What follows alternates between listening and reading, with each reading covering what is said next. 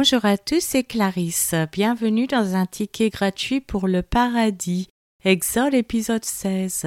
Commençons par la lecture d'un passage de la Bible. Exode chapitre 17. Toute l'assemblée des enfants d'Israël partit du désert de Sin, selon les marches que l'Éternel leur avait ordonnées, et ils campèrent à Réphidim, où le peuple ne trouva point d'eau à boire.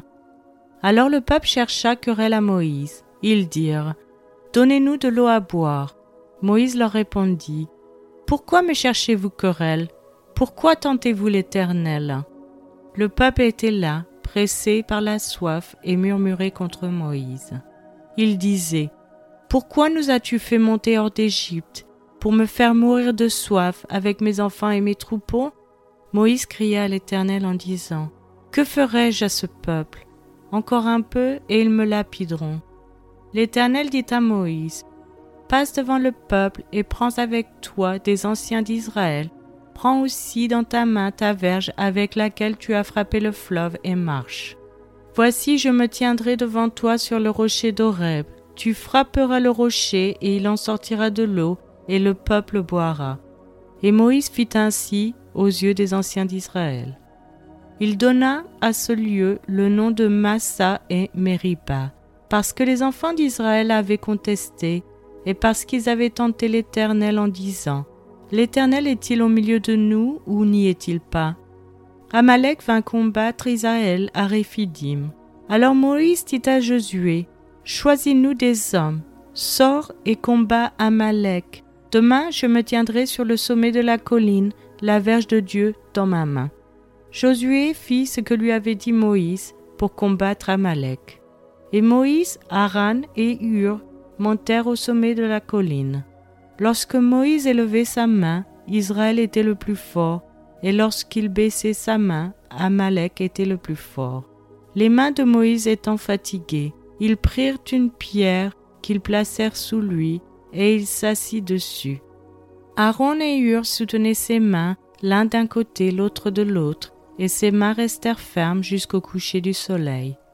Et Josué vainquit Amalek et son peuple au tranchant de l'épée. L'Éternel dit à Moïse, Écris cela dans le livre pour que le souvenir s'en conserve, et déclare à Josué que j'effacerai la mémoire d'Amalek de dessous les cieux. Moïse bâtit un autel et lui donna pour nom l'Éternel ma bannière. Il dit, parce que la main a été levée sur le trône de l'Éternel, il y aura guerre de l'Éternel contre Amalek de génération en génération. Passons à l'étude de ce passage. Dans le verset 4, nous avons ce peuple. La même note de distance et d'aliénation, ce peuple au lieu de mon peuple, dans de telles situations, voir l'interaction dans Exode chapitre 32 verset 7, L'Éternel dit à Moïse, Va, descends, car ton peuple que tu as fait sortir du pays d'Égypte est corrompu. Dans les versets 9 et 11, l'Éternel dit à Moïse, Je vois ce peuple est un peuple au cou roide. Maintenant laisse-moi, ma colère va s'enflammer contre eux, et je les consumerai, mais je ferai de toi une grande nation. Moïse implora l'Éternel, son Dieu, et dit, pourquoi, ô Éternel, ta colère s'enflammerait-elle contre ton peuple, que tu as fait sortir du pays d'Égypte par une grande puissance et par une main forte? Dans le chapitre 33, verset 13, Maintenant, si j'ai trouvé grâce à tes yeux, fais-moi connaître tes voies, alors je te connaîtrai, et je trouverai encore grâce à tes yeux. Considère que cette nation est ton peuple. Cette note de distance et d'aliénation se retrouve souvent chez les prophètes, voire par exemple dans Isaïe chapitre 6 versets 9 et 10 comme suit. Il dit alors Va et dis à ce peuple Vous entendrez et vous ne comprendrez point. Vous verrez et vous ne saisirez point. Rends insensible le cœur de ce peuple, endurcis ses oreilles et bouche-lui les yeux, pour qu'il ne voie point de ses yeux n'entendent point de ses oreilles, ne comprennent point de son cœur, ne se convertissent point et ne soient point guéris. leur rébellion persistante et omniprésente a commencé à les éloigner de Dieu et indiquée par de nombreuses références à eux comme ceux, ces peuples. Voir aussi dans AG chapitre 1 verset 2 Ainsi parle l'Éternel des armées. Ce peuple dit Le temps n'est pas venu, le temps de rebâtir la maison de l'Éternel. Ensuite, nous avons le verset 11 où il est dit Élevez sa main. C'est un symbole d'appel à Dieu pour l'aide et l'habilitation. Des archéologues ont trouvé des statues d'hommes priant avec les mains levées sur plusieurs sites antiques du Moyen-Orient.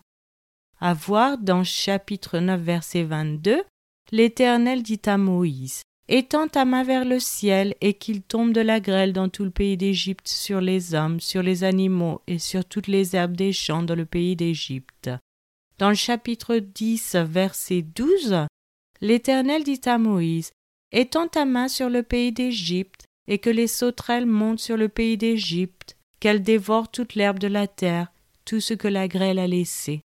Et dans le chapitre 14, verset 16, toi, lève ta verge, étends ta main sur la mer, et fends-la, et les enfants d'Israël entreront au milieu de la mer à sec. C'est maintenant la fin de cet épisode. Je vous remercie à tous d'avoir écouté. Je vous donne rendez-vous dans les prochains épisodes qui sont publiés chaque dimanche et mercredi matin à 7 heures française. Je vous souhaite une excellente journée. C'était Clarisse dans un ticket gratuit pour le paradis.